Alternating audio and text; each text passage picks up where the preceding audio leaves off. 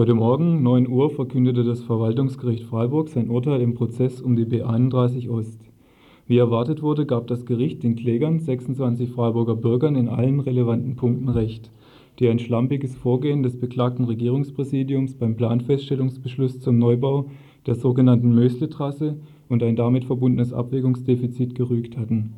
Der Beschluss des Regierungspräsidiums, die B31 Ost entlang der Schützenallee und der Höllentalbahn zu bauen, ist rechtswidrig und damit vorerst vom Tisch. Als Reaktion auf das Urteil fanden heute Nachmittag zwei Pressekonferenzen statt. Zur ersten lud ein die Gemeinderatsfraktion der Grünen, die zwar nicht am Verfahren beteiligt war, die Aktuelle Stunde aber nutzte, um ihren Standpunkt zur Verkehrssituation im Freiburger Osten zu erläutern. Denn es stellt sich ja die Frage, wie es nun weitergehen soll, angesichts der herrschenden Zustände in der Schwarzwaldstraße und in Ebnet. Die Grünen rechnen damit, dass die Situation aufgrund des Urteils nun zunächst die alte bleiben wird verkehrspolitisch sinnvolle, weil auch Umweltgesichtspunkten angepasste Lösungen wie der Ausbau der Höllentalbahn und Verlagerung des Schwerlastverkehrs auf die Bahn sind bei den derzeitigen politischen Verhältnissen nicht zu erwarten. Es bleiben kurzfristige Notwehrmaßnahmen, um die schlimmsten Folgen der derzeitigen Situation zu mildern. Dazu wurde vorgeschlagen, sofort eine kleine Umgehung um Ebene zu bauen, aber auch drastischere Maßnahmen wie Umzug oder Bauhilfen für betroffene Ebneter wurden nicht ausgeschlossen bei aller Sorge um das Wohl der derzeit Betroffenen begrüßen die Grünen jedoch das Urteil als sinnvoll, da damit zunächst der Bau einer neuen vierspurigen Trasse in den Schwarzwald verhindert werden, worden sei. Ganz anders sah die Bewertung dieses, dieses Urteilsspruchs natürlich auf der zweiten Pressekonferenz aus, zu der der Verlierer des Prozesses, der Regierungspräsident Nothelfer, geladen hatte. Es folgt zunächst die Einschätzung Herrn Nothelfers zu Gericht und Urteil. Was da entschieden worden ist zu diesem Gesichtspunkt, ist etwas, was an der Lebenswirklichkeit vollkommen vorbeiläuft. Was wirklich juristischen Elfenbeinturm darstellt, abgeschottet von der Wirklichkeit, die sich darstellt in der Blechlawine, äh, die Tag für Tag durchebnet rollt. Und auch warum der Prozess verloren wurde, hat der Regierungspräsident schon erkannt. Ich bedauere auch, das sage ich ganz offen, dass es dem Vertreter des Geologischen Landesamtes nicht äh, gelungen ist, bei dieser Gerichtsverhandlung besser seine Argumente ins Spiel zu bringen.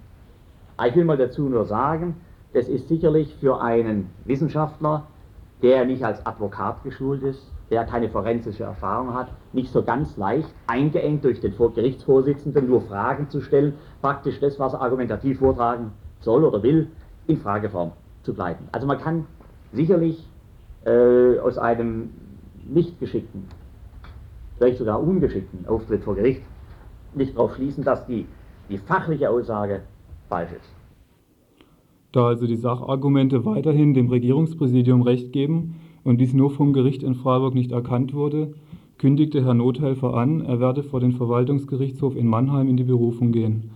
Allerdings scheint er sich seiner Erfolgschancen in dieser nächsten Instanz selbst nicht allzu sicher zu sein, denn parallel zu diesem Prozess werden nun doch auch Alternativen geprüft, man fährt also sicherheitshalber zweigleisig.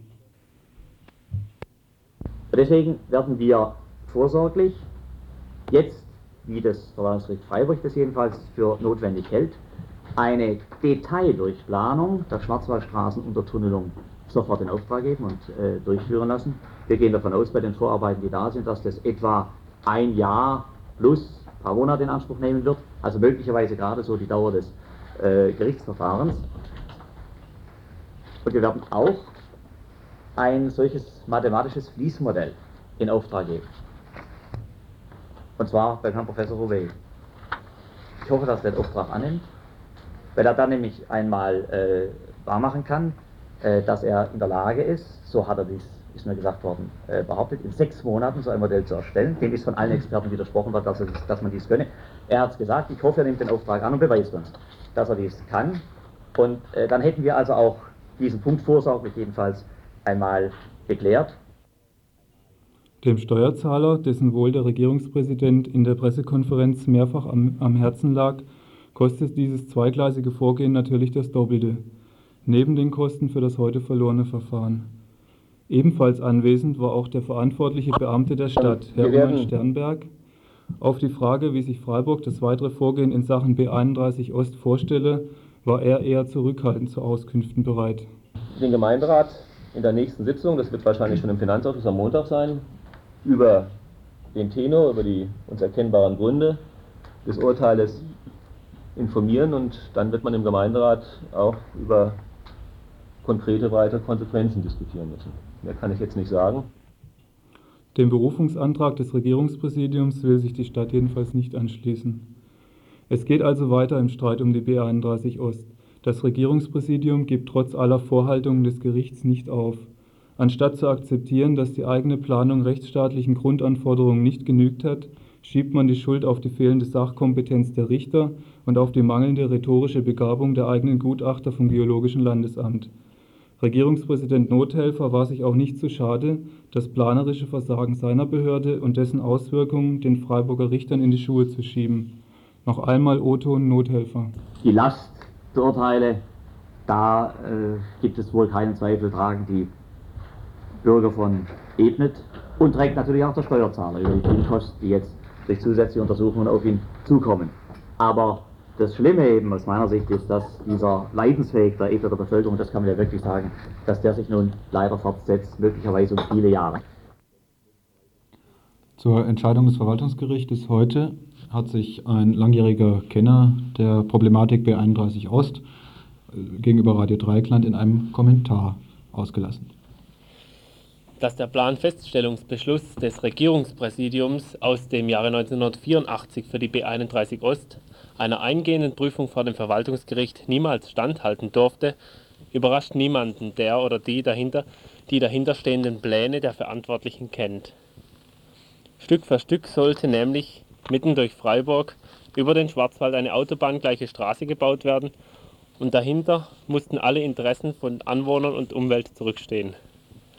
Sämtliche Planungen seit 1956 sind mit diesem Konzept gescheitert Immer sahen die Neuplanungen wieder eine vierspurige kreuzungsfreie Trasse durch das Stadtgebiet vor. Nur eine solche ließ sich zum Beispiel im sogenannten Verteidigungsfall für Militärtransporte freihalten. Als der Gemeinderat 1983 über die Planfeststellung des Regierungspräsidiums abstimmte, mussten Volksvertreter und Vertreterinnen gleichermaßen wie die Öffentlichkeit hinters Licht geführt werden. Als Alternative präsentierte die Stadtverwaltung nämlich eine Mann oder Frau muss sich das jetzt wirklich einmal vorstellen, eine vollständige Untertunnelung der Dreisam von der Bahnhofsachse bis hinter Ebnet. Hinter dieser flugs hervorgezauberten sogenannten Variante verblasste die jetzt gescheiterte Trassenführung, der Gemeinderat stimmte zu. Würde die B31 Ost wie geplant nach der Jahrtausendwende fertig werden, ein neuer Sachzwang wäre geschaffen die Autobahn weiter durch Freiburg zu führen. Bis dahin wäre dann die unerträgliche Verkehrsbelastung in der Schwarzwaldstraße bis ins Unermessliche gestiegen. Die Wohnbevölkerung wird von den Planern in Stadt und Land derweil als Geiseln genommen, wie seit 40 Jahren die Ebneter und Ebneterinnen. Ihnen kann Mann und Frau es vielleicht nicht verdenken, wenn sie sich mit den Geiselnehmern verbrüdern und deren Ziele teilen, nur um ihrer in der Tat lebensbedrohenden Situation zu entrinnen. Die Täter aber sitzen im Regierungspräsidium und im Rathaus. Ihre politischen Köpfe sind längst überfällig, genauso wie die kleine Umfahrung ebnet